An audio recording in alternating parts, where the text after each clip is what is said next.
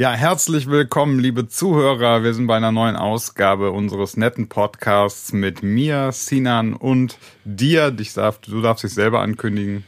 Ja, ich bin Sebastian von Dan See.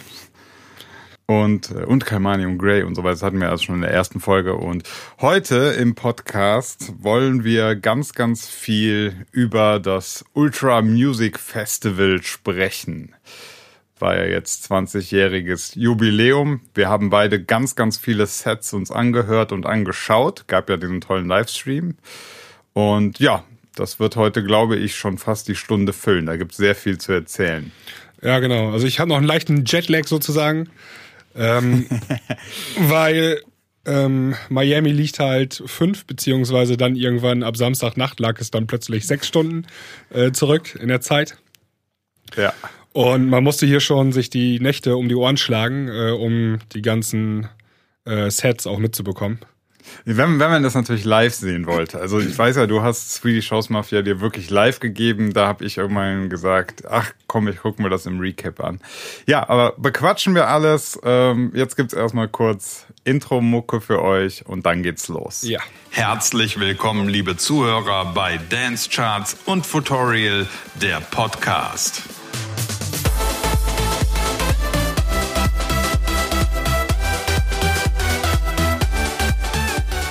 Ja, äh, Ultra Music Festival, ähm, wo fangen wir denn an? Fangen wir erstmal so ein bisschen ganz grob an. Äh, also 20 Jahre, es war ja jetzt auch, ne, war ja das Motto, also es gibt es jetzt schon seit 20 Jahren, was mich persönlich ähm, auch so überrascht hatte, dass, mir war das gar nicht bewusst, dass die schon seit 20 Jahren so ein Festival da haben, ne? Also, ja, Wahnsinn. Äh, und ich wusste äh, gar nicht, also ich, ich, ich, wusste ja, dass wir, dass wir das in Deutschland mit, weiß ich gar nicht wie lange, Nature One, Nature One hat jetzt wie viel? Äh, die hatten, die sind, glaube ich, schon 26 Jahre jetzt oder so, ne? Ich glaube, letztes mhm. Jahr 25 Jahre, jetzt 26. Oder, nee, ja, oh, Entschuldigung, da, da, Entschuldigung, das war nicht Nature One, das war äh, die Mayday. So. Die Nature One, ähm, müsste ich mal eben nachschauen. Ja, kannst du ja mal machen. Ich kann ja was dazu sagen. Also ich wusste immer, dass wir ja so eine so eine Festival äh, Nature One oder Mayday Kultur oder Rave Kultur in Deutschland, Holland und hier das hatten. Ähm, mir war das wirklich nicht bewusst, dass das auch schon in den USA so, so ein äh, EDM Festival seit wirklich 20 Jahren am Start ist, weil die haben ja dann auch ähm, immer mal wieder bei der Übertragung alte Sachen gezeigt von eben 99 oder 98. Genau, 99. Äh, nee, 9, ja, 99, 99, war das, war das erste Jahr. Ja, und äh, das war ja, das war ja richtiges äh, Techno-Trance, also damals viel Trance, hatte ich das Gefühl. Ähm, Festival, ne? Also war natürlich alles noch viel, viel kleiner, aber scheint da auch eine ziemliche Tradition zu haben, das Ganze. Genau, also das hat dann auch den Ort gewechselt innerhalb von äh, Miami. Irgendwie war das erst am South Beach und ist dann nachher irgendwie da Downtown Miami hingewechselt. Ähm, die Location ist, ist, äh, ist auch irgendwie skurril, Krass. oder? Ich finde das, ja. also ich war ja noch nie da, aber ich finde, dass, dass in diesen Häusern, also mit diesen Hochhäusern da drumherum, das, das wirkt so also es ist speziell, ob das jetzt total, ob man das total gut findet, ist eine andere Frage. Aber es wirkt total, ich finde, es wirkt super speziell. Ja, ich glaube, das macht auch den Flair aus ähm, des Festivals, ähm, die besondere Location halt so irgendwie. Ne? Das ist jetzt nicht irgendwie eine Wiese, wo äh, genau. alles künstlich aufgebaut wird, sondern das findet da sozusagen mitten in der Stadt äh, statt.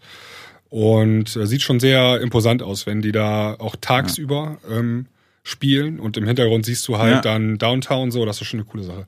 Äh, ja. ja, kurzer Einwurf noch eben, ich habe gerade live recherchiert hier, ähm, die Nature One findet seit 1995 statt. Ja. Okay, also ist nicht wesentlich älter, also ne? Ja, vier, vier Jahre so, ne? Irgendwie. Ja, mhm. Auch schon, auch schon eine Menge so. Ja. ja.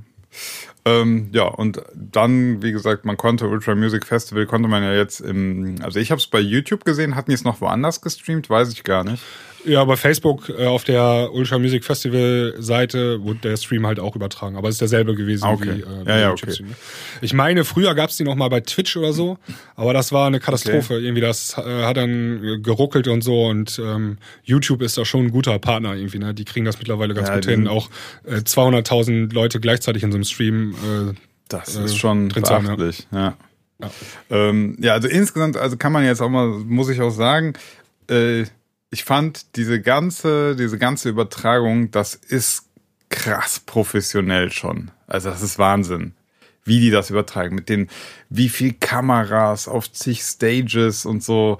Also ich, da war ich schon beeindruckt. Das hat natürlich schon ein Level irgendwie, das haben wir hier nicht, oder? Also ich kenne das nicht, dass wir hier irgendwie ein Festival haben, was in der Größenordnung irgendwie übertragen wird.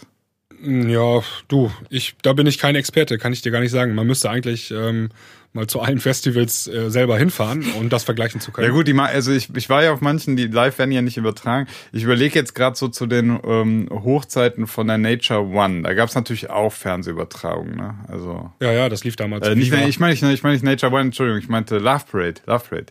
Ja, Love Parade gab es ja so. aber Nature One gab es auch schon Fernsehübertragung. Das wurde ähm, Ach so, okay. äh, damals auch Ach, Viva übertragen. Viva. Ja, ja. und die, die, Mayday wurde zum Beispiel auch immer auf äh, Viva übertragen und so.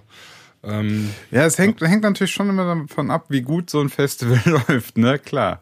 Also, ähm, muss halt sagen, also ich fand so dieses auch äh, die, die, ähm, diese Dame, die das auch moderiert hat, das war ja wirklich auf Top-Niveau einfach. Ja, da, ne? da also sprichst du, gesehen, da sprichst du einen guten Punkt an. Da können wir vielleicht mal ähm, einsetzen sozusagen wie ja. sich die Festivalvermarktung und wie sich die Festivalpräsentation über die Jahre hin professionalisiert hat, sozusagen. Also mhm. Also das ist einfach von irgendwie da so Kamera hin unmoderiert und irgendwelche ähm, Sets abgefilmt, bis hin jetzt richtig wie eine Show. Also mit, ähm, mit zwei Moderatoren, ja. der eine ist im Studio, der andere läuft dann irgendwie in der Crowd rum, macht Live-Berichterstattung ja. und ähm, dann hast du mehrere Kameras, ähm, respektive ähm, Kameraeinstellungen, die dann halt ähm, ganz tolle äh, Bilder einfangen und ähm, das ist super geschnitten und so weiter. Ähm, Klammer auf, ausgenommen das Set der Swedish House Mafia, Klammer zu. ja gut, da, da, weiß ich, da können wir ja auch noch drüber sprechen. Also, Kommen wir später zu. Ist ja. ja eigentlich, ist ja, ist ja eigentlich relativ klar, warum die das so gemacht haben. Ähm, ja, also das ist dann auch natürlich, also auf der einen Seite bin ich sehr, sehr beeindruckt, muss ich sagen, wie das aufgezogen wird. Ähm, wo du aber auch gerade diesen diesen äh, Reporter angesprochen hast, der da so rumgelaufen ist und dann mit irgendwelchen Fans irgendwelche Quiz gemacht hat und so. Also klar, das, das ist halt irgend, also das ist so manchmal, wie soll ich sagen, es ist nicht so ganz mein Humor, glaube ich einfach. Also ich, ich fand den so, ich habe so gesagt, ja, komm, kannst mir auch wieder die Stage zeigen. Also ja, das gehört halt auch dazu mittlerweile. Ne? Ähm, die müssen ja eine ziemlich, ziemlich breites Publikum ähm, oder eine Zielgruppe abdecken von demjenigen, der einfach nur der Musik wegen sich das anhört. Dann gibt es Leute, die wollen die Stars sehen, also wie die halt performen, wie die halt, wie Steve Aoki den Kuchen in die Menge schmeißt, gibt es welche, die wollen das sehen. Und dann hast du halt welche, die wollen das Gesamterlebnis haben, weil die nächstes Jahr unbedingt dahin wollen und so weiter. Und die müssen halt mhm. ähm, bei so einer Präsentation von so einem Festival halt möglichst breit das Ganze abdecken. So, ne? Ja. Und ähm, ich glaube, deswegen machen die das mittlerweile auch, wie sie es machen halt. Ja. Kann man natürlich ähm, ja. dann sagen, ja klar, ist für mich, der eigentlich nur die Musik genießen will. Also ich möchte jetzt das ähm, Set von Eric Prides irgendwie äh, 90 Minuten lang komplett durchgenießen. Das gibt's halt nicht mehr. Die blenden den halt 15 Minuten ja. ein ähm, und dann ist das ja auch Nischenmusik so und dann ist Ende. Ne? Dann, und dann kommt halt eine Stunde Getter so. Ja, ähm, aber auch hier, da muss ich ja, da finde ich, ist es so, ich, ich fand den Kompromiss gut. Also ich, ich klar, ich muss auch, ich bin einfach nicht, ich bin kein Mainstage-Fan, muss ich ganz klar im Vorfeld schon mal sagen. Ich muss auch jetzt schon mal am Stream Anfang sagen, äh, wenn ich jetzt gleich irgendwie im Laufe der Stunde ein paar Äußerungen tätige, das klingt manchmal sehr hart, was ich sage.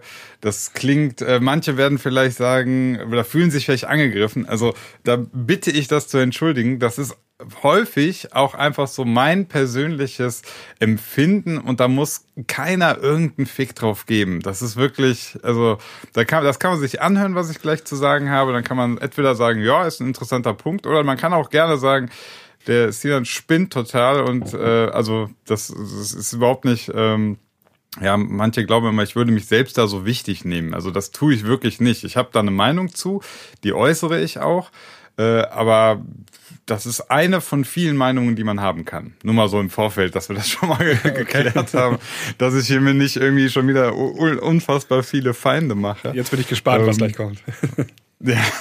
Nach so einer langen Ankündigung. Ja, ähm, Ja, ja, also ich merke das ja immer wieder. Ich, ich bin ja auch währenddessen, während des Sets habe ich äh, einmal bei uns hier in der Dance Charts Gruppe habe ich ja geschrieben, so, also man, man, ich habe lass den Stream so laufen, lass mich von der Musik und den Bildern berieseln und währenddessen aber sind wir ja schon im Prinzip äh, das Set am analysieren, das, was wir da sehen. Ich meine, das liegt einfach daran, dass, dass wir eben auch sozusagen so journalistisch tätig sind, dass wir das direkt halt ähm, auch irgendwie interpretieren, was wir da sehen. Ja, genau. Und ich war auch auf, auf Facebook in der Hausfansgruppe war ich auch noch drin, habe auch was geschrieben und ich merke halt relativ schnell, wenn man wenn man mal so kritischere Töne anspricht oder mal was hinterfragt oder so, dann kommt halt von manchen relativ schnell ja Hater, komm, mhm. ist auch mal gut und so und da da will, deswegen will ich das direkt sagen, ich will es keine Madig machen, ja, also das, das ist so, wenn ich mich dann irgendwie aufrege oder irgendwas scheiße finde, dann ja. kann man einfach sagen, ja, dann finde ich halt scheiße, ist auch egal.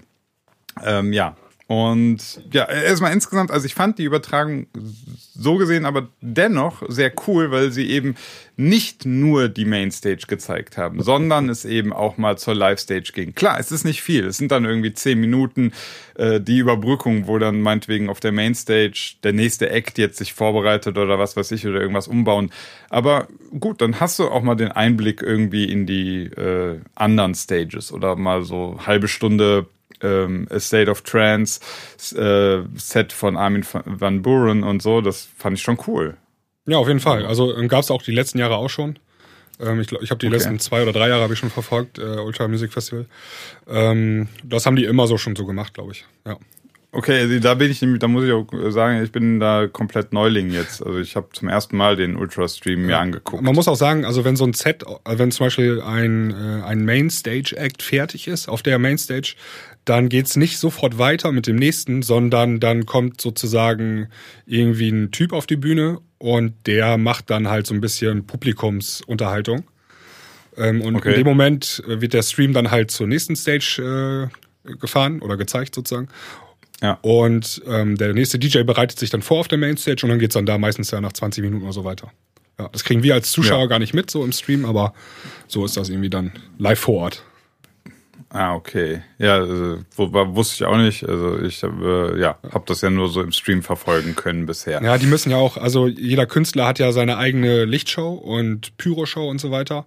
Und ähm, das bringen die ja mit sozusagen. Also die haben ja dann Techniker mhm. und Teams bringen die ja mit. Und ähm, ich schätze mal, die brauchen auch die Zeit, um das dann da äh, einzustellen und äh, anzuschließen und keine Ahnung, wie das ja, halt so ist, ne? wie das, wie das halt so funktioniert. Das Deck umstellen von Denon auf Pioneer. Sowas zum Beispiel, genau. Oder halt äh, die Lichtshow. Ich fand's, ich fand's äh, interessant, ne? Also ich habe jetzt schon äh, sehe sehe jetzt einige äh, der Big Names, die jetzt auch mit Denon auflegen, also auch schon seit einer gewissen Zeit.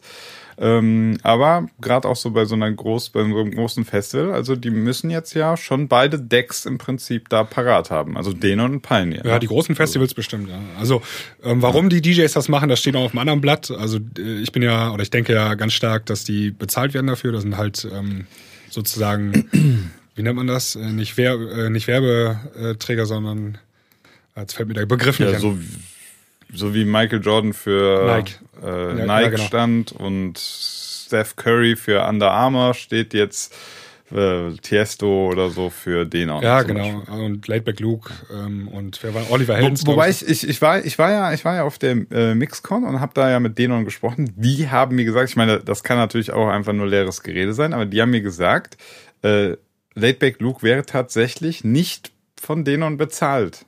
Das kann man kaum glauben. Aber die meinten, die haben darauf geschworen, die meinten, die hätten Laidback Luke dafür nicht, nicht äh, offiziell engagiert. Aber okay. kann auch ja. sein, dass man das, dass man mir das erzählt, weil die wissen, dass ich das dann weiter erzähle und das voll gut ist und so. Aber ich weiß es nicht. Ich wollte es einfach nur mal sagen, weil man es mir wirklich so gesagt hat.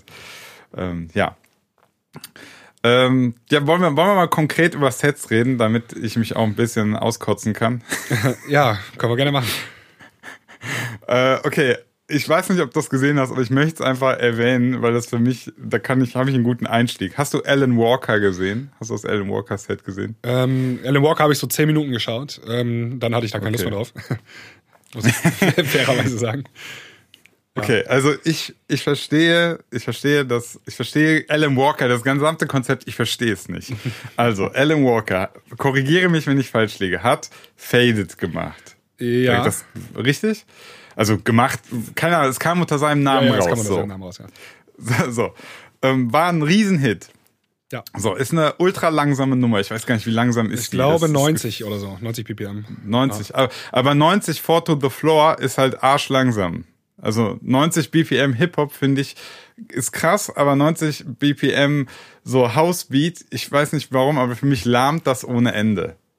So, da, da kam ja dann noch mehr in diesem Style, oder? Ja, der hat ja ganz viele Singles Ja. gemacht in dem Style, genau. Ja. So, und äh, sind wir mal ehrlich, so jetzt für Festival Mainstage ist der Style jetzt, ich will es mal nett formulieren, schwierig. Ja, bestimmt. Also, ähm, ja. Kommt So. aufs Publikum. Also, an. dann- also ich versuche Okay. jetzt mal ein bisschen auch die gegensätzliche Meinung hier äh, zu Ja, vertreten.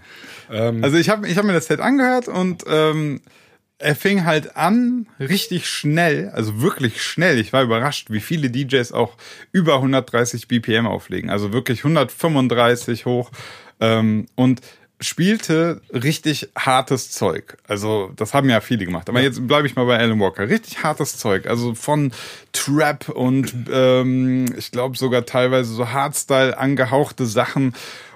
Aber das ist doch, das, also inwieweit steht das irgendwie in einer Verbindung mit dem Act Alan Walker?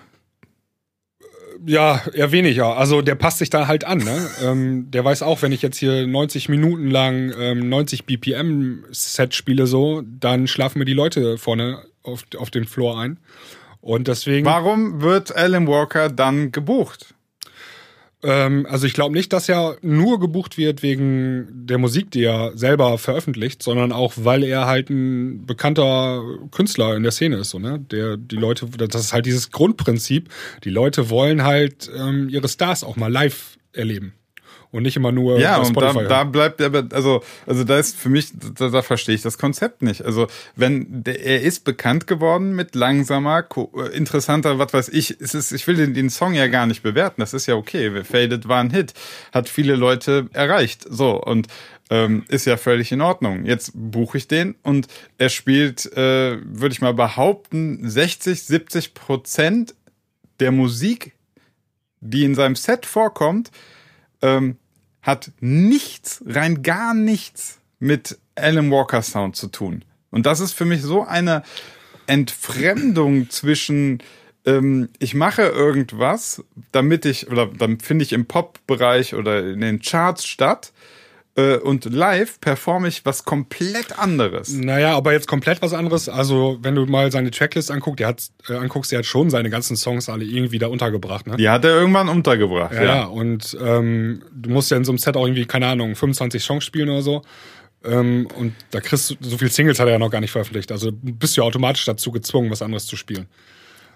Okay, dann sind wir beim, also ich kann, ich kann die Kritik im Prinzip immer weiterführen. Dann sage, frage ich mich, wenn derjenige, wenn der Alan Walker, der natürlich jetzt irgendwie einen raketensteilen Start hingelegt hat, ähm, es gerade mal auf, weiß ich nicht, sechs eigene Tracks bringt, ja, dann gehe ich halt wieder den Schritt und sage, ja, dann ist der meiner Meinung nach einfach noch nicht ein Act für eine Mainstage. Ja, das finde ich auch- Aber das ist ja ja, also warum, warum buche ich da so ein, äh, also ich weiß warum. Weil es Alan Walker der Name ist und der Leute zieht. Aber aus künstlerischer Sicht, aus Booking-Sicht, buche ich da etwas, äh, was meiner Meinung nach einfach noch gar kein Produkt ist. Äh, ja, also das kann man auf jeden Fall anzweifeln. Ähm, du kannst ja nicht einen Künstler äh, buchen nach Anzahl der Songs, die er veröffentlicht hat.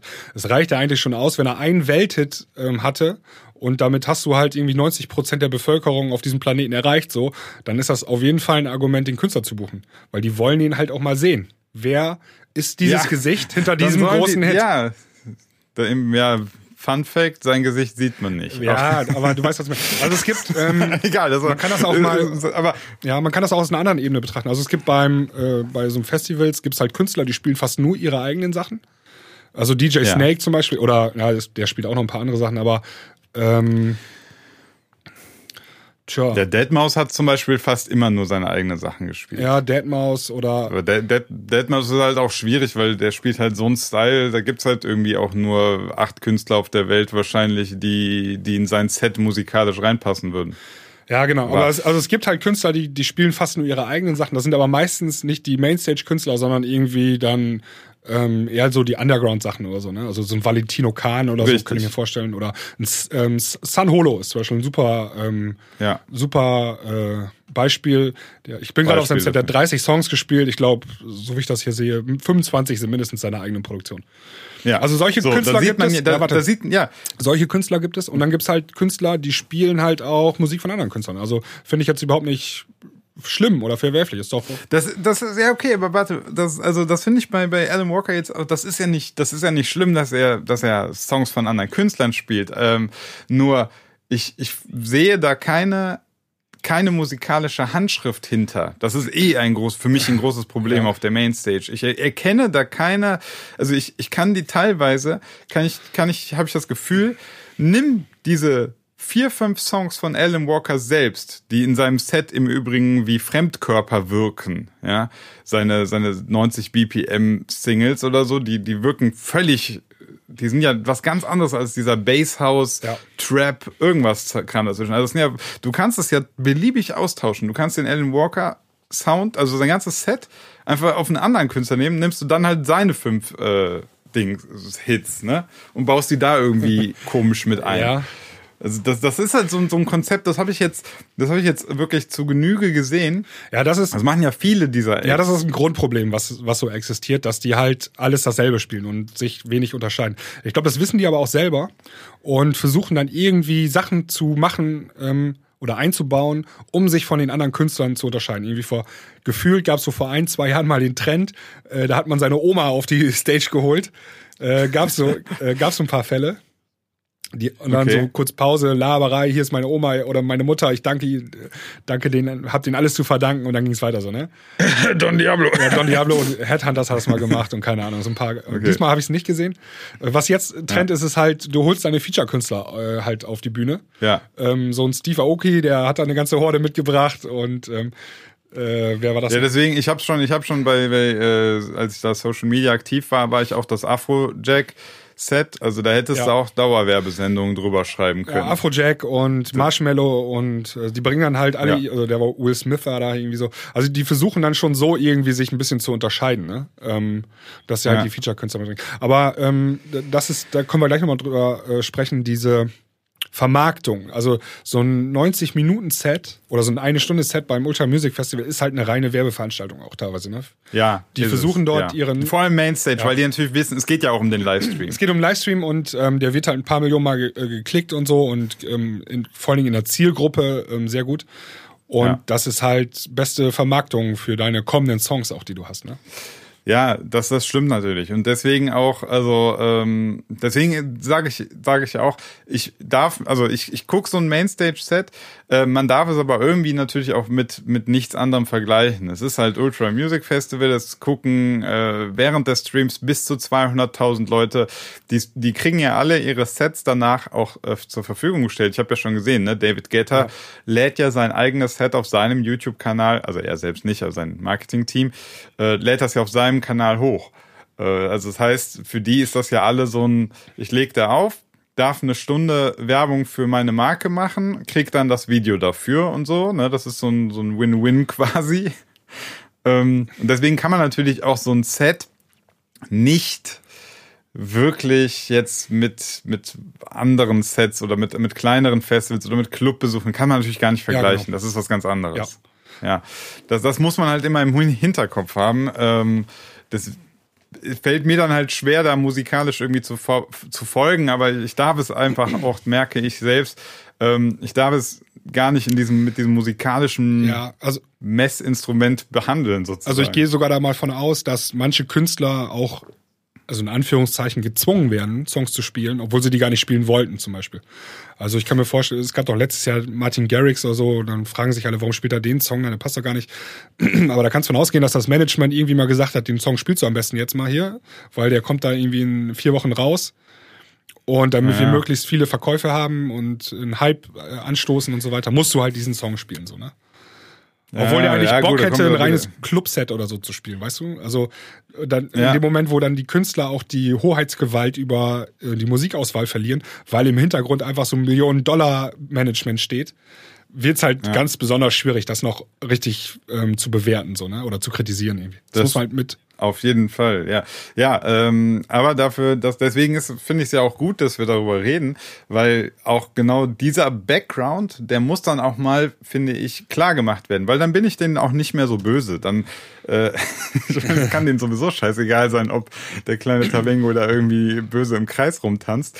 Ähm, aber ich finde, es macht trotzdem Sinn, das einfach mal klarzustellen, dass so, so sieht es eben aus, weil was mich dann halt stört ist, ähm, wobei man auch sagen könnte, es könnte mir auch egal sein, aber ähm, was natürlich mich so ein bisschen stört, ist, dass viele die so, so ein bisschen halb nur so in diesem Business drin stecken oder so halb das alles mitbekommen, die nehmen, die nehmen solche, die nehmen solche Sets und die nehmen diese Auftritte als Referenz. Ja, und das ist natürlich, finde ich, eine fatale Entwicklung. Also, du, du, dass du so denken, äh, ja, guck mal hier, ähm, so, das ist sozusagen das Beste. Ja, und ich will so gut sein wie Marshmallow, wie Alan Walker und so. Und da ja. kriege ich natürlich so ein bisschen Bauchkrämpfe. Ja, da empfiehlt sich vielleicht einfach mal nicht die ähm, ganz großen Sachen wie Tomorrowland oder Ultra Music Festival anzuschauen, sondern einfach mal die Playlisten von kleineren Events oder so, wo die spielen, äh, sich anzuschauen, mhm.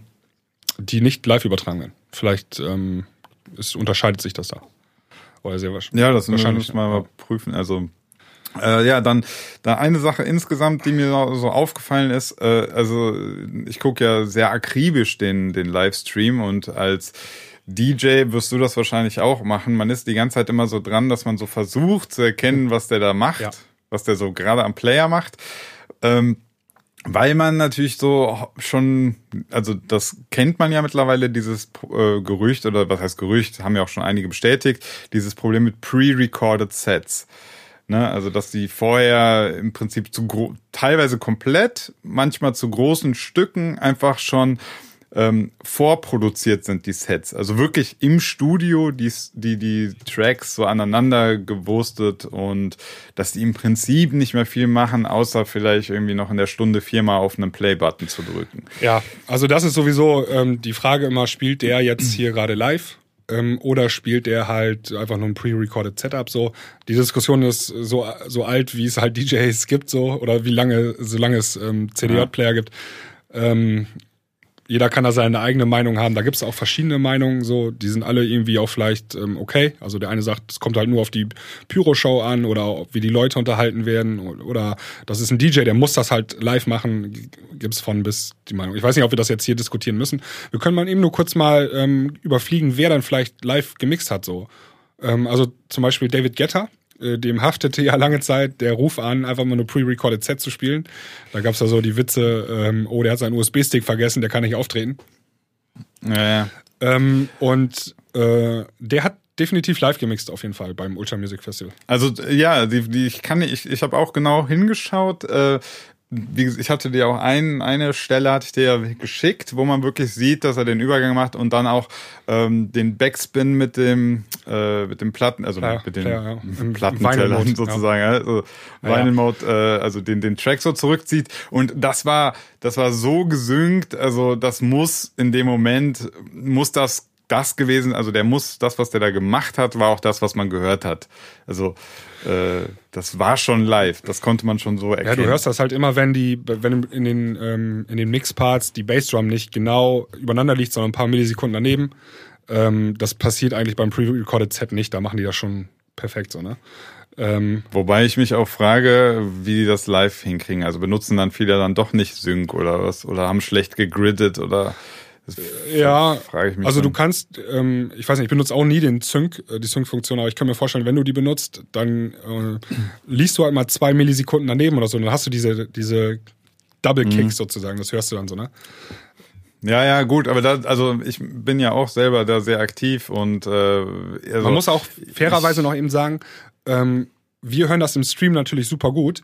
Es kann sein, dass du da oben auf der Bühne mit dem mit der ganzen Atmo, die da drum zu ist. Ach so, ja, ja klar. Die, die Live-Abhöre ist lange genau, nicht so die, gut. Die Monitore ja. sind auch noch irgendwie vier Meter auf der einen Seite, vier Meter auf der anderen Seite. Dann kannst du das schon mal vielleicht nicht ganz genau gerade hören so und dann lassen die einfach die ganze Zeit laufen so. Aber auf jeden Fall ist das ein ähm, Indikator dafür, ob die live mixen oder nicht. Und ja. ähm, also David Guetta auf der einen Seite äh, Lob so, der hat halt live gemixt und ähm, DJ ja. Snake auch, sogar mit Vinyl hat er gemixt, also Timecode Vinyl. Ah, war ja auch ganz nett, macht ja. er aber immer irgendwie. Ähm, auf der anderen Seite Kashmir, der, der da eine Stunde lang äh, nicht einmal den CD-Player oder die Player angefasst hat, äh, sondern nur am Filter ein bisschen rumgespielt hat. Das finde ich dann schon ein bisschen arg übel so. Also da, da muss also, mehr drin äh, sein. Warte, jetzt, ich, ich muss kurz, äh, wie macht man das, wie, wie kennzeichnet man das? Es ist jetzt kein journalistischer Beitrag, sondern einfach eine krasse Mutmaßung ja, ja. von mir. Ich möchte ja nicht nachher mit übler Nachrede irgendwie versehen werden, aber der Typ wirkte krass vollgekokst, oder? Ja, also irgendwie, der war, also der hat die ganze Zeit mit dem Kiefer und mit der Zunge da, das war, boah. Also vielleicht, deswegen, ich will vorsichtig sein. Nachher, nachher war der, war der absolut nüchtern und hat einfach ähm, einen, ein sehr akrobatisches Gesicht und das will ich gar nicht werten. Äh, aber das, das sah, das sah krass aus. Also Miami ist auch nicht weit weg bis Kolumbien. Und Miami ist doch sowieso, da kommt, da kommt doch alles an immer. Ja. Ähm, witzigerweise, wir hatten ja zwei Jungs von uns aus der Redaktion beim Ultra Music Festival auch Backstage und der Alexander hat ja auch Fotos gemacht, Backstage da irgendwie von so einer Toilette, wo da noch Koksreste äh, rum, rumlagen irgendwie. Also, ja, äh, ja, du, so ist das halt, ne? Aber äh, jetzt bleiben wir mal beim Kashmir-Set. Ja. Also ich habe mir das Kashmir-Set angehört. Ähm, und mich fragt auch jemand eben ja in der, in der, bei Dance Charts dann auch, ja, was fandest du denn mal dann das schlechteste Set? Und da, da komme ich echt so an meine Grenzen, das zu bewerten, weil ähm, ich fand das Kashmir-Set musikalisch eigentlich ganz cool. Äh, ich fand, das war nämlich ähm, ja viele seiner Produktionen, die eben auch genau diesen, diesen diese Symbiose schaffen aus sehr viel Energie nach vorne, aber eben auch schönen Melodien. Das hat ja Kashmir drauf bei den Produktionen. Absolut, ja. ne?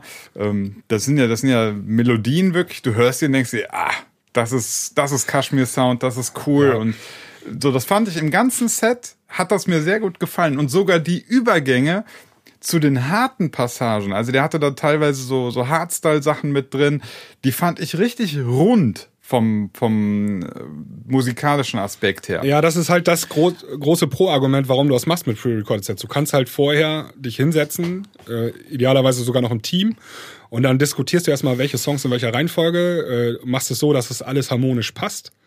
Ähm, und ja. du kannst es auch, also wenn du dann dieses ganze Set als ein Arrangement betrachtest, kannst es halt auch so machen, dass keine Langeweile sozusagen aufkommt. Ne? Oder du kannst ähm, Ups und Downs sozusagen machen und ähm, das kriegst du halt live nie so hundertprozentig perfekt hin, als wenn du dich da eine Woche mit einem Team hinsetzt und so ein Set austüftelst. Ne? Und ich, okay, ich, sag, ich, ich habe jetzt, ich extra, ich hab jetzt extra Team erwähnt, also weil ich weiß, ähm, das passiert halt in ja. Teams. Ne? Da setzen sich die ja. ähm, auch ähm, Leute, die dann von Musiktheorie ziemlich viel Ahnung haben und so, dann wieder genau diskutiert, welcher Song dann danach passt und blablabla. Ne? Ja, da, da muss ich aber auch dann wieder erwähnen, also ohne jetzt mich zu weit aus dem Fenster lehnen zu wollen. Ähm, ich habe auch schon äh, mich letztes letztes Jahr irgendwann habe ich ein Future Bass Set selber aufgenommen, komplette Harmonic Mixing, also von äh, ich habe die Set Vorbereitung für das für die eine Stunde war war, war irgendwie drei Tage oder ja. so. Ähm, das ich habe das live gemixt.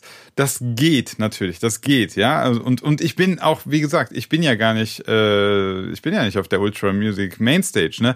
Deswegen habe ich natürlich immer so diese, diese, das, dieser persönliche Denke, dass ich so sage, also wenn ich das hinkriege, mir das Set vor, es ist ja ein konzeptioniertes Set, ich habe mir das ja vorher überlegt. Ich, ich, äh, mein Anspruch ist irgendwo, dass ich sage, also diese krass bezahlten Typen müssten das eigentlich auch können. Aber da sind wir wieder beim Punkt, die sind natürlich in erster Linie eben doch nicht DJs, sondern eben äh, Geschäftsleute mit, ja, mit vielen Aufgaben. So, der, der müsste wirklich, also wenn du das, ich bin der Meinung, du kannst das live machen mit harmonisch gemixt und mit richtig genialen äh, Übergängen und nicht irgendwelche komischen, äh, jetzt der Song, jetzt der Song so hastig, äh, hastig, sondern dass das wirklich so richtig schön übergeht. Aber da brauchst du auch einfach viel Zeit und Übung. Du musst dich da hinsetzen und jeden Tag mal übst du das mal ein paar Stunden. Ja, das ne? aber muss man auch noch ein bisschen differenzieren. Also ähm, wie, als, als ich sage jetzt mal als Resident DJ, der in einer äh, deutschen Diskothek irgendwie auflegt, da hast du ja auch kein vorbereitetes Set. Ja, du hast deine Songs irgendwie mhm. und du spielst ähm, nach Fingerspitzengefühl. Wie sind meine Leute gerade vorne drauf auf dem Floor und welcher Song könnte als nächstes gut passen? Ja. Und ähm, das ist ja das Richtige ganz echte DJ. Also du wirst ja keinen DJ bei so einem Festival haben, der irgendwie, keine Ahnung, 200 Songs in seinem Ordner drin hat und dann ganz spontan raussucht, oh, wie reagieren die Leute gerade unten auf dem Floor? Äh, Dafür ist das alles viel, viel zu groß, viel zu groß, genau. zu groß. Also das ja. ist dann richtig das echte DJing das, so, ne? Und wenn ich ja. sage David okay, Guetta, das erwarte genau, ich schon das erwarte gar, gar keiner mehr. Das schon. erwarte ich wenn du wenn du sagst David Guetta mixed live, der hat schon die Songs alle in der Reihenfolge vorher festgelegt. Natürlich, der macht halt natürlich. nur noch die Übergänge live sozusagen. Ja. Und das sparen sich ja manche dann auch, äh, um es noch besser klingen zu lassen. Und wahrscheinlich funktioniert es auch, ne? sonst würden es ja auch nicht so viele machen. Ähm, ich schätze mal 0,5 Prozent aller Leute checken das überhaupt nur, dass es nicht live gemixt ist. Solche Freaks ja. wie wir halt, aber Lieschen Müller, die da einfach ein geiles Wochenende haben will in Miami, so, der ist das völlig scheißegal. Ob der da jetzt einen Übergang am Mixer live macht oder nicht halt so, ne? Ja, ja, ähm, dann, und da will ich jetzt auch sagen, das ist ja auch, ich will die, die Crowd auch überhaupt nicht kritisieren, ja. Äh, es kann nicht jeder ein Musiknerd sein, wenn da 200.000 Leute stehen, ja. Das, das geht nicht. Das wäre, das wäre ja utopisch. Die meisten sind natürlich ganz einfache Feierleute, die da Bock drauf haben, da Party zu machen. Und das ist auch völlig okay. Den würde ich niemals einen Vorwurf machen, ja. Ähm, das ist halt wirklich so, dass ich, das ist, das ist mehr, also mein Vorwurf geht dann eher halt in Richtung der Künstler, dass ich es krass finde. Ähm, aber gut, ich bin selber nicht in der Position, ja. Aber dass ich es krass finde, dass, dass man so sagt, ja, komm, dann hau ich halt ein pre-recorded Set raus und äh, mach da halt eine Stunde so den Animateur. Ich finde das halt, ähm, ich weiß nicht, ob ich es könnte, aber vielleicht ändert sich meine Meinung auch, wenn man mir 100.000 Euro für einen Gig gibt. Ja, ja? vielleicht sehe ich das dann auch anders. Kann sein, ja. dass ich dann sage, ja, wahrscheinlich komm, schon, ja. Drauf geschissen. Also das ist aber, das ja. ist aber, ist ja auch, also du, du hast ja gerade Künstler ähm, erwähnt. Das ist ja auch Kunst und ähm, es gibt überall in der Kunst von bis. Also es gibt solche Künstler und solche Künstler, ne? Und das muss man auch irgendwie immer ähm, ein bisschen im Hinterkopf behalten. Und du kannst nicht sagen, so, es dürfen jetzt nur noch alle live mixen und das muss jetzt so und so sein. Das ist halt, dieses Kunstgewerbe, das hat, ist halt so viele Facetten so, das muss man irgendwie berücksichtigen auch. Und vielleicht auch akzeptieren. Das ist einfach so. Und gerade ja, ja. ähm, in dem Moment, wo so ein ähm, Gewerbe dann auch, also ein Multimillionen-Dollar-Imperium äh, wird oder Business wird, dann fängt das immer an, solche Auswüchse auch äh, anzunehmen. Ne? Ja, pass auf, ich, ich jetzt mal werde ich hier nochmal eine ganz interessante Meinung äh, äußern, die, die zu, der ich, zu der ich mich, zu der ich mich manchmal zwingen muss. Ähm, weil es ist ja so, die Mainstage ist die größte Stage. Ist die mit der meisten Aufmerksamkeit, mit den meisten Zuschauern, mit der größten Übertragung. Da wird auch, ist auch von den Künstlern und von Ultra-Seite aus der größte Umsatz, richtig? Stimmt, ja. Das ist, das ist Mainstage. So. Ähm, ich finde die Mainstage aus künstlerischer Sicht mit am schwächsten. Ja, die ist, das ist die, das ist die Stage, wo am meisten pre-recorded ist, wo am meisten äh, Kommerz. Ja, Wer Kommerz und Werbeveranstaltung stattfindet und so weiter. Genau. Ähm, und in, man hat ja auch manchmal in den Streams gesehen, so drumherum findet ein ganz interessantes Musikfestival statt. Da hast du dann Drum-Bass-Bühnen, du hast Live-Bühnen, das fand ich auch mhm. krass. So, und jetzt pass auf, jetzt sage ich, vielleicht ist es ja sogar so, dass man, oder was heißt vielleicht, es ist wahrscheinlich sogar so, dass man diese Mainstage einfach braucht, die quasi den ganzen Kram drumherum donated, bezahlt. Ja, kann sein. Weil, weil es, ich glaube, wenn, wenn du dasselbe Festival machst und die Mainstage, ja, und dann ist das voll das tolle Kunstfestival äh, mit super tollen Artists und Künstlern, aber ich glaube, dann ist das wieder, dann erreicht das nicht diese halbkritische Masse, und dann funktioniert das ganze Konzept wieder auf einmal nicht. Ja, also du brauchst die Künstler zumindest. Äh, wie die Stage dann nachher heißt, ist ja vielleicht noch eine andere Sache. Mainstage, ob man die braucht oder nicht, aber du brauchst halt bestimmte Künstler auf deinem Festival, damit die Leute überhaupt kommen. Ne? Also irgendwie die ganzen. Ja, und das ist dieser Hype, dieses hype genau, also, also ähm, hier äh, Swedish House Mafia, David Guetta, DJ Snake, Chainsmokers. Die alleine die ziehen wahrscheinlich 90 Prozent aller Besucher. Die anderen, ja. die anderen 500 die DJs, das Geld genau, die, das Geld. die anderen 500 DJs, die im ganzen Ultra Music Festival Rahmen noch auflegen, die sorgen halt nur für die restlichen 10 Prozent sozusagen. Ne? Ja. ja. Ja, und das, das muss ich mir auch immer wieder in den Kopf äh, selber bringen, also mir vor Augen führen, dass es letztlich eben nur so funktioniert. Und dann ist, dann darf man der Mainstage und den, den, ähm, den Mülleimerkopf und Marshmallow und Co. auch nicht mehr, nicht mehr böse ja. sein, weil letztlich äh, sie auch natürlich das Ganze groß machen. Und je größer das ist, desto mehr profitiert auch die Stage, die kleine Stage daneben an ja. davon. Ne? Das muss ich mir auch immer wieder in den ja, Kopf ja, definitiv. So, also ähm, wie oft hast du das, dass irgendwelche, du, es gibt doch so viele Underground-Clubs, die coole Mucke gespielt haben und die alle nachher irgendwie pleite gegangen sind, ähm, ja, weil das, ja. Die Leute bleiben dann irgendwann weg. So, das ist halt schwierig, ne? Und ja, es ist halt schwierig mit, mit äh, dann einfach nur zu sagen, hey, aber hier machen wir die beste Musik. und so die, ähm, und auch so Tomorrowland, die haben so viele Stages, ähm, die äh, decken so viele Genres ab, ähm, die haben das ganz gut ausbalanciert. Also mit dieser Mainstage, äh, wo dann die großen bekannten Kommerz-DJs auflegen und dann halt drumherum die ganzen vielen kleinen ähm, undergroundigeren ähm, Genres, die da äh, halt dann auch ja. ihre Plattform haben, ne? Hat, hatte Tomorrowland nicht auch eine Vinyl-Only-Stage dann letztlich sogar? Ja, Vinyl-Only, genau. Ich, und, ähm, genau. Äh, was ja auch wieder so zeigt, dass sie, dass sie, ähm, dass sie diese Vinyl Only ist ja wirklich so wieder, dass sie auch mitbekommen, was direkt links und rechts neben Kommerz und Mainstream geredet wird, was den Leuten dort stört. Also man möchte ja sogar denen dann, fand ich auch dann so, dass man das, dass man so gemerkt hat, ah, okay, äh, auch die ne, die so seit der ersten Stunde dabei sind und vielleicht jetzt mit diesem, mit diesem großen neuen Style an, an Festivals nicht mit, äh, mitgehen können oder die das nicht so fühlen, dass man denen halt auch wieder was genau. bietet. Ne? Und das, das ist halt letztlich klar, weil ich jetzt Ultra Music Festival geguckt habe im Stream, das geht natürlich ein bisschen unter, weil man natürlich im Stream logischerweise ganz viel Mainstage bekommt. Ne? Äh, und dann ist meine, meine Einschätzung dessen vielleicht so ein bisschen natürlich gefärbt. Wenn ich vor Ort gewesen wäre, hätte ich vielleicht die Mainstage komplett gemieden und hätte gesagt am Ende, Alter, das ist das krasseste Musikfestival, was ich je gesehen habe, weil da gibt's eine Reggae-Stage, da gibt's eine Live-Stage, da gibt's eine Trance-Stage und so weiter, ne? Und alles ist auf Top-Niveau. Ja, genau. Ähm Absolut, also muss man auf jeden Fall im Hinterkopf behalten. Und ähm, gerade so, ähm, äh, ich erwähne jetzt nochmal das ähm, Tomorrowland Festival, die haben das halt auch erkannt. Da gibt's eine Zielgruppe, die möchte wirklich mal wieder Vinyl-Only-Sets hören. Und dann bieten die das einfach an so. Ja. Ne? Und das ist, ähm, ja. das ist eigentlich hohe Kunst äh, der, der Betriebsführung. Mehr ist das nicht. Ja, also das ist schon nicht schlecht. Du, ich würde noch einen ähm, wichtigen Punkt an, ansprechen. Und zwar bitte, das bitte. Set von Hardwell, ähm, weil das schon ein bisschen kontrovers diskutiert wurde.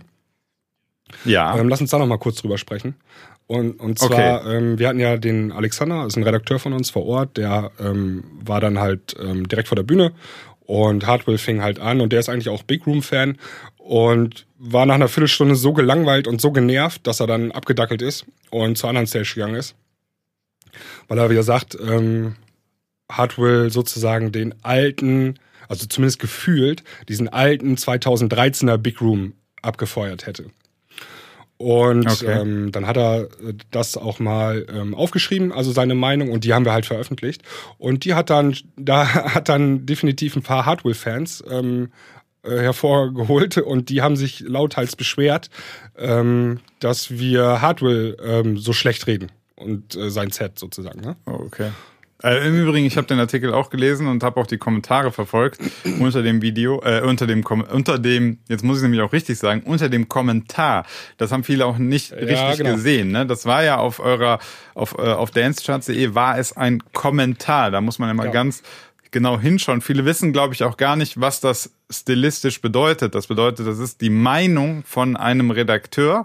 Das muss auch nicht sachlich sein. Also viele hatte ich dann gelesen, so ja, was das für ein unsachlicher Beitrag. Ja, genau. Und da muss man die Leute natürlich schon auch erinnern, bei einem Kommentar muss das nicht sachlich sein. Das ist sein persönliches, persönlicher Eindruck und seine Meinung einfach.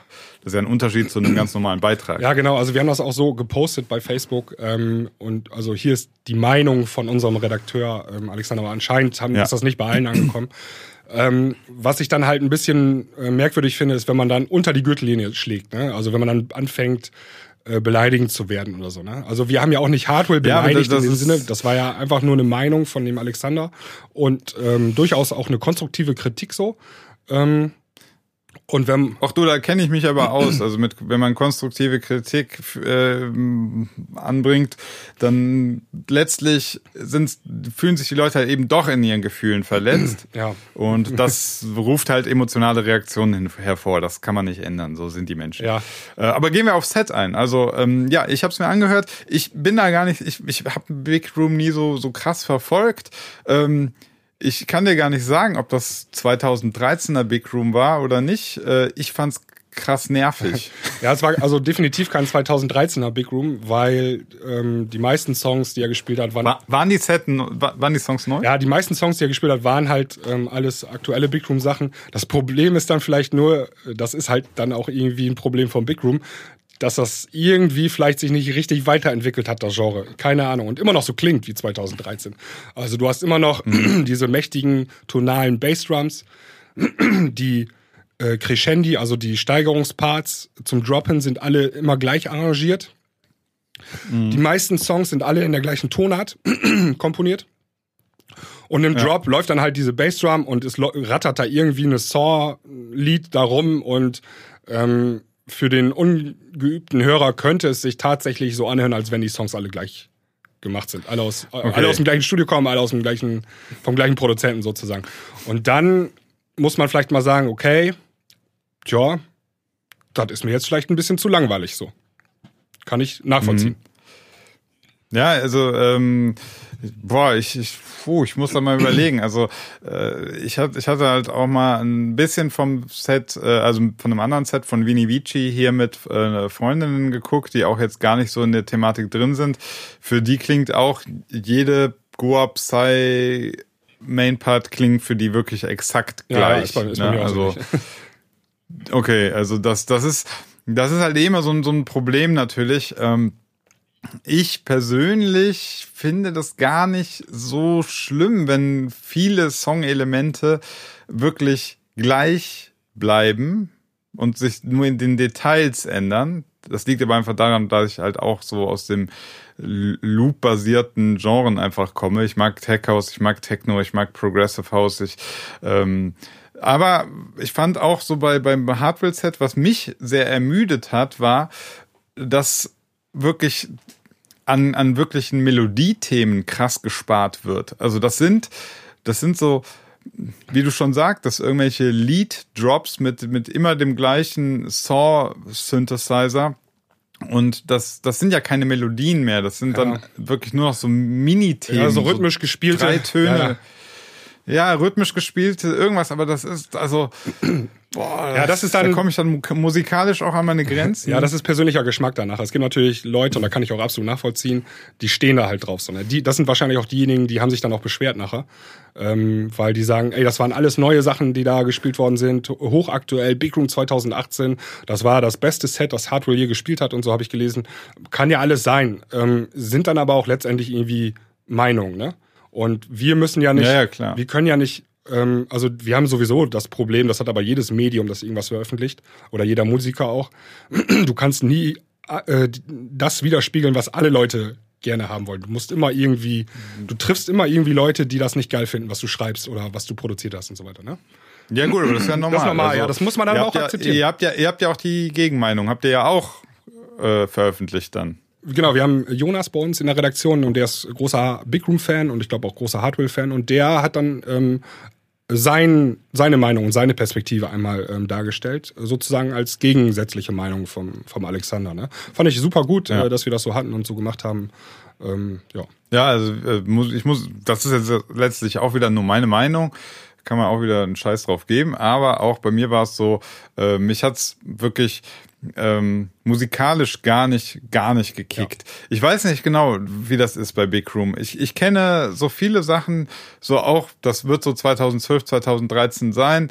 Da gab's ganz viele Big Room Tracks, aber die sind mir alle so im Kopf bleiben die mir wegen den, wegen den echt guten, kurzen Melodiethemen und dann die, der, der Drop und so weiter. Ähm, ich habe das Gefühl, wenn diese, diese Musik, die, die du jetzt so beschrieben, die wir eben beschrieben haben, das sind für mich ja so Tools.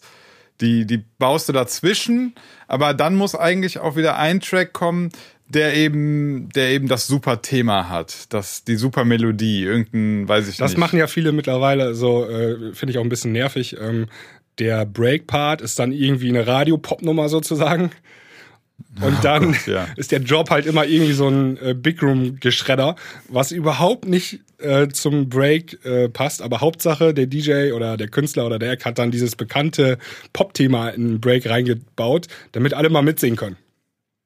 Das finde ich ja, jetzt eine riesengroße ja, gut, Krankheit äh, zur Zeit irgendwie. Ähm, ja, das ist, äh, habe ich ja auch schon mein Problem. Also nichts gegen, Jahren nichts damit, gegen Bootlegs und Mashups, die richtig gut gemacht sind und die funktionieren und wo auch der Drop zum zur Stimmung und zur Atmosphäre des Breaks passt und so, ne?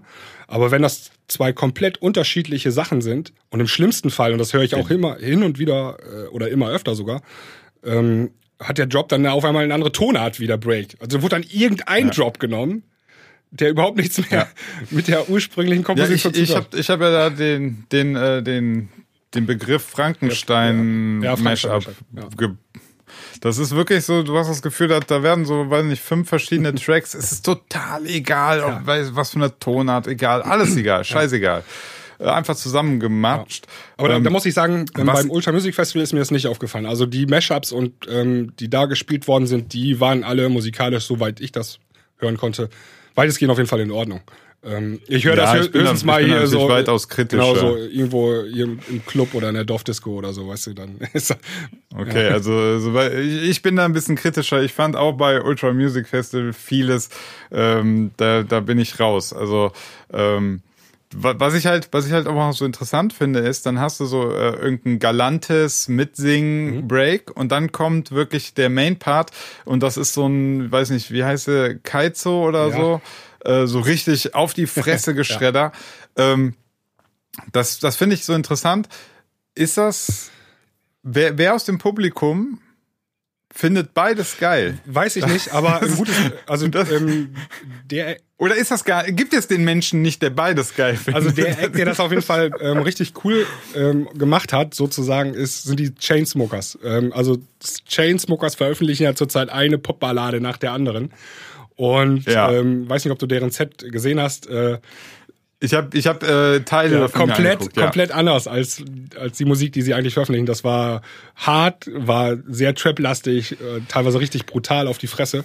Ähm, aber auch immer ihre Songs in, im Breakpart so reingebaut. Ne? Also das war war mal war ganz witzig. Ich würde aber noch mal ein Stichwort aufgreifen und zwar, ähm, als wir gerade bei Hardware waren, ähm, diese, dass es nicht musikalisch ist. Und dann gab's ja, ja, am Ende das Set der Swedish House Mafia. Und ja. das war ja das vielleicht musikalischste Set von allen, würde ich sagen. Auf der Mainstage, Main ja. Und zwar. Also auf der Mainstage gebe ich dir recht. Und zwar haben die fast ausschließlich ähm, ihre alten Hits gespielt. Ja, ja es war ein Best-of-Set. War ein Best-of-Set, aber dementsprechend musikalisch war es auch. Und wenn man so die Kommentare ja. ähm, live verfolgt hat, ähm, war halt auch sehr bewegend. Also ähm, mhm. man fühlte sich echt an die schöne Zeit damals zurückerinnert. Das war ja im Prinzip die Pre-Big Room-Zeit. Ja, ja, so Save the ja, World, das ist also, einfach Gänsehaut, so, ne?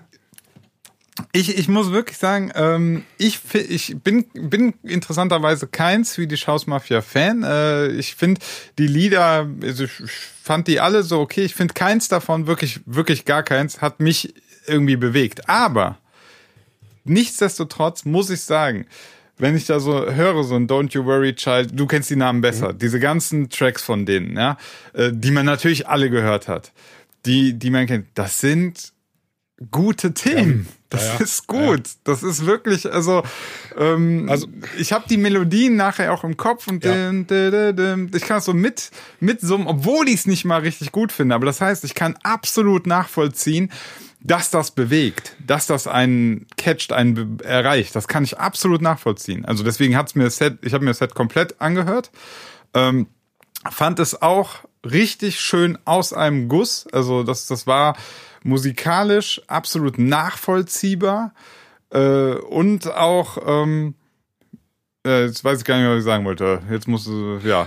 Es war halt, auch, ja, es war emotional und ähm, die haben es echt geschafft, da eine richtig coole Atmosphäre aufzubauen. Auch wenn man das im Stream nicht hundertprozentig sehen konnte, aber die Crowd ist so dermaßen abgegangen bei dem äh, Set, äh, dass da der Funke übergesprungen ist so. Und ähm, ich fand auch interessant, äh, dass die die die Beleuchtung war ja relativ war ja ganz anders. Ne? Also sie haben ja viel von hinter denen ja. beleuchtet. Äh, die hatten dann auch so Pyro hinter denen, also dass du immer nur die Silhouetten von ihnen gesehen hast. Ähm, das ist natürlich, das ist auch gut inszeniert, muss man sagen, um das um dieses äh, also die sind ja eben nicht total erleuchtet und groß auf Screen, sondern das ist so ein bisschen mystisch. So, die waren so, es war so dunkler ja. und das war äh, die Idee, glaube ich. Ähm, ich habe aber allerdings auch gehört, irgendwie ja. hat die Technik da auch teilweise gestreikt. Also die konnten das nicht alles so umsetzen, wie sie es wollten. Ähm, kein, keine Ahnung, okay. ähm, was da jetzt genau los war. Auf jeden Fall hatte ich als DJ hinterher sofort Bock. Also ich muss jetzt am nächsten Samstag auflegen ähm, ich werde garantiert Save the World spielen oder Don't You Worry Child. So, habe ich voll Bock drauf jetzt, weil das war einfach nur geil. Ja. So.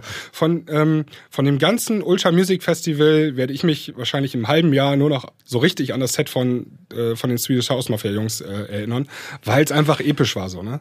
Ähm, so, und jetzt, pass auf, pass auf, jetzt, das ist ein ganz interessanter Punkt. Und zwar, zwischendurch hatten die doch immer so Rückblenden zu alten Jahren aus, aus den ganzen alten Jahren von äh, Ultra Music Festival. Ist dir mal aufgefallen, dass in diesen Rückblenden wirklich immer Tracks waren, melodische Tracks, Hymnen aus dem Genre. Ja. Wirklich Hymnen ja. aus dem Genre. Das war Tiesto mit Lethal Dingsbums da oder wie das Industries. heißt. Industries. Ja. Ähm, Avicii Levels kam drin vor und so. Und ich sag dir, wie willst du, also du wirst keinen Rückblick haben, wo dann äh, das wisst ihr noch damals 2018 als bei Ultra Music One, two, so das three. passiert ja nicht. Ja, ja. Ja, und und das ja. da ist eben genau deswegen glaube ich, genau deswegen feiern halt, haben viele das, dieses Best-of-Set eben, so wie du auch, gefeiert, weil da sind Hymnen drin, für, die für ein Genre stehen, die für, die für äh, Leute, als, die, die auch mit, mit eben so ein, so dieses, die House Music, Progressive House Music war da drin, Melodien sind da drin, ähm, trotzdem sehr viel Energie und da muss, muss man so ein bisschen bei dem Genre, glaube ich, also insgesamt müssen die Künstler jetzt mal aufpassen, dass sie sich nicht zu krass in diese ähm, wie ist jetzt, das ist ja meine, meine große Marshmallow-Kritik, dass sie sich nicht völlig in dieser Popwelt verlieren. Weil Friends wird natürlich nicht gespielt auf so einem von Festival. Wird nicht gespielt. Ja, ja Marshmallow, von äh, Friends von Marshmallow, Platz eins hier. Ähm, der wird, der spielt, der läuft ja auf dem Festival nicht. So, den spielt er sogar selber nicht. Ja. Den, und, so, und ähm, wenn er den spielen nee, da würde, gab's, äh, gab's einen Grund. Ähm, der musste sein Set auch irgendwie eine Viertelstunde eher abbrechen oder so aus irgendeinem Grund. Gab's gab's was? Ich habe okay. hab das noch nicht ganz durchgelesen, ähm, aber ich bin mir sicher, die Nummer hätte er als letztes gespielt oder als zweitletztes. Okay. Aber ja. Glaubst du, glaubst du, dass er sie nee, im Original gespielt Das glaube ich nicht. Also als letztes vielleicht schon. Ich denke, ich, ja, der wird irgendein Mashup gespielt. Er wird dann irgendein Mashup spielen. Wo nämlich im Drop, jetzt kommt's wieder, irgendein Song genommen wird, ja. der natürlich eine krasse ja. Energie hat. So, und jetzt sage ich dir wieder, in zehn Jahren macht doch keiner ein Recap-Video von 2018. Wisst ihr noch damals, wo das Friends Mashup lief? Ja. Diese ganze Mashup-Zeugs und so, das, das gerät in Vergessenheit. Ich bin mir jetzt nicht ganz sicher, aber ich könnte mir auch vorstellen, dass die Songs aus diesem äh, Recap-Zusammenschnitt, ähm, dass das Songs waren, die erstmals beim Ultra Music Festival gespielt worden sind, als ID, und dann Welthits geworden sind. Also ich könnte mir vorstellen, dass Kann ein Avicii ja. damals die Levels als erstes auf dem äh, Ultra gespielt hat. Bin ich mir aber nicht ganz sicher. Auf jeden Fall, wir haben jetzt... Ja, ja gut, 2012 käme auf jeden Fall ja, hin. Ja, kommt auf jeden Fall hin. Wir haben jetzt aber gleich schon unsere Stunde durch. Ähm, wollen wir noch mal irgendwie ein Fazit äh, ziehen so? Ja, also ja, also ähm, ich möchte nur eins kurz sagen zu Swedish House Mafia. Ähm, wir haben ja von, also ich glaube, alle haben vorher erwartet, dass auch ein äh, neuer Song kommt, der Swedish House Mafia. Und dann war das Set mhm. auf einmal zu Ende und alle guckten sich so an, hm, kein neuer Song. Und wir haben das ja auch groß angekündigt vorher. Und stellt sich heute, also Tag der Aufzeichnung ist heute 27.3., stellt sich raus, dass die beiden IDs, die ähm, irgendwie im, in, in, der ersten Hälfte gespielt worden sind, des Sets, wo alle erst dachten, das sind ähm, irgendwelche Albentracks von Steve Angelo, dass das neue Swedish House Mafia Songs sind. Ah, Aber okay. die sind ziemlich undergroundig, klubbig und genau das Gegenteil von einer Greyhound oder von einer Save the World oder Mach keinen Scheiß, nachher mag ich ja, die noch. Eher so Eric Pride-Style. ähm, Hörst du nochmal an. Ähm, da muss ich das, schick mir gleich den Link, das will ich mir nochmal anhören. Also wenn das neue Swedish House Mafia, dann werde ich der neue Swedish House Mafia Fanboy. Ähm, ich glaube, die zweite Nummer ist auch irgendwie das ein Cover, aber ich bin mir nicht ganz sicher. Ähm, irgendwie so ein Hip-Hop-Cover, keine Ahnung, muss mal genau da okay. mal gucken. Ist auf jeden Fall ja, kam die, die News heute vorhin rein ja. so und ähm, das ist so der, der, aktuelle Stand. Vielleicht entwickelt sich da die nächsten Tage was. Ja, ansonsten, also ohne dieses, also als Fazit jetzt vielleicht ohne dieses Set der Swedish House Mafia, vielleicht ein bisschen enttäuschend gewesen, das Ultra Music Festival 2018? Ähm, ich muss sagen, mich hat es eigentlich nur in der Meinung bestätigt, Mainstage ist nichts für mich. Mainstage ist eine große Werbeveranstaltung mit einem Haufen komischer Mashups. ich persönlich, mein Highlight war ähm, die halbe Stunde Übertragung State of Trance von Armin van Buren. Okay. Das fand ich krass. Also da habe ich wirklich, da habe ich um äh, 20, 30 Minuten mein Handy mal zur Seite gelegt, saß äh, da vorm Fernseher und ähm, er hat, er hat wunderschöne Tracks gespielt, Melodien drin gehabt, sehr viel Energie, keine Mashups, keine irgendwas. Ähm, war natürlich, es geht in Richtung Underground, aber da habe ich so ein bisschen diesen Spirit of Festival auf jeden Fall wieder gespürt. Deswegen, also mein Fazit war, ist bis so insgesamt, dass ich sage, Mainstage, oh ja, okay, aber alles, was drumherum passiert, glaube ich, zumindest so, was ich ja über die Übertragung nur mitbekommen kann, fand ich sehr, sehr, sehr stark. Ja. Also ähm, wir haben heute noch einen Artikel veröffentlicht, ähm, die zehn besten Sets vom äh, Ultra Music Festival 2018. Mein Lieblingsset mhm. ist leider nicht dabei. Ähm, ich fand äh, Joyride richtig gut. Ich glaube, am ersten Tag hat er gespielt. Oh, der, ja, habe ich mir auch also angeguckt, also, fand ich mega. Der hat so die Hütte abgerissen, das war so ein fettes Set. Ja, das fand ich richtig. Und live gemixt. Live gemixt und ähm, irgendwie, der war auch äh, lange krank so und das war im Prinzip auch sein Comeback ja. so. Ähm, hat, hat ja. mich richtig überzeugt so. Ähm, ansonsten, ja, wie letztes Jahr, ne? So Ultra Music Festival. Äh, irgendwie, ähm, ich habe den ganz großen Hit verpasst oder nicht mitbekommen oder vielleicht gab es ihn dieses Jahr auch nicht. Ähm, so, äh, ja. also dieses Levels oder dieses Don't You Worry Child aus den Jahren davor, weißt du, ja, ja. habe ich das dieses Jahr nicht so. Den Song, der ist es jetzt, habe ich, oder ist an mir vorbeigegangen? Gab, gab auch nicht, gab, war, war das, war das Ultra oder irgendwas? Es gab da auch mal irgendein Festival, wo, wo alle oder ganz viele dieses Bombs a Drop gespielt haben oder ja, so. Ja, genau. Das, das gab es jetzt auch nicht, ne? Dass genau. es so einen neuen Secret Weapon gab, was ja. alle gespielt haben. Ja, genau, das, so, es gibt halt immer so eine nicht. Secret Weapon. Also ähm, zum Beispiel im Herbst war ADE, ja. da war, war dann Cola, kam dann so, das war die Secret Weapon. Ah, ja. ja. So. Also es gibt halt immer irgendwie so ein, ähm, so ein Ding, aber zumindest ist jetzt so drei Tage oder zwei Tage nach dem, äh, oder ein Tag nach dem Ultra Music Festival ist bei mir noch nichts hochgeploppt sozusagen. Ähm, obwohl auch so okay. Getter, also die hatten ja alle ähm, einige IDs in ihrem Set so drin, aber nichts, wo ich jetzt sagen würde, das ist, das wird ein Mega-Hit so. Ja. Aber Inszenierung ziemlich gut, vielleicht ziemlich gut. Ja. Ähm, das können die Amis. Ja. ja, und ja. jetzt freuen wir uns aufs, auf aufs Tomorrowland. Ja. Auf, und ich muss auch sagen, äh, ich fand die, die ganze Übertragung echt cool. Also ich, es hat mir Spaß gemacht, einfach da zu sitzen und das zuzugucken. Das, das haben die schon gut gemacht. Also ja.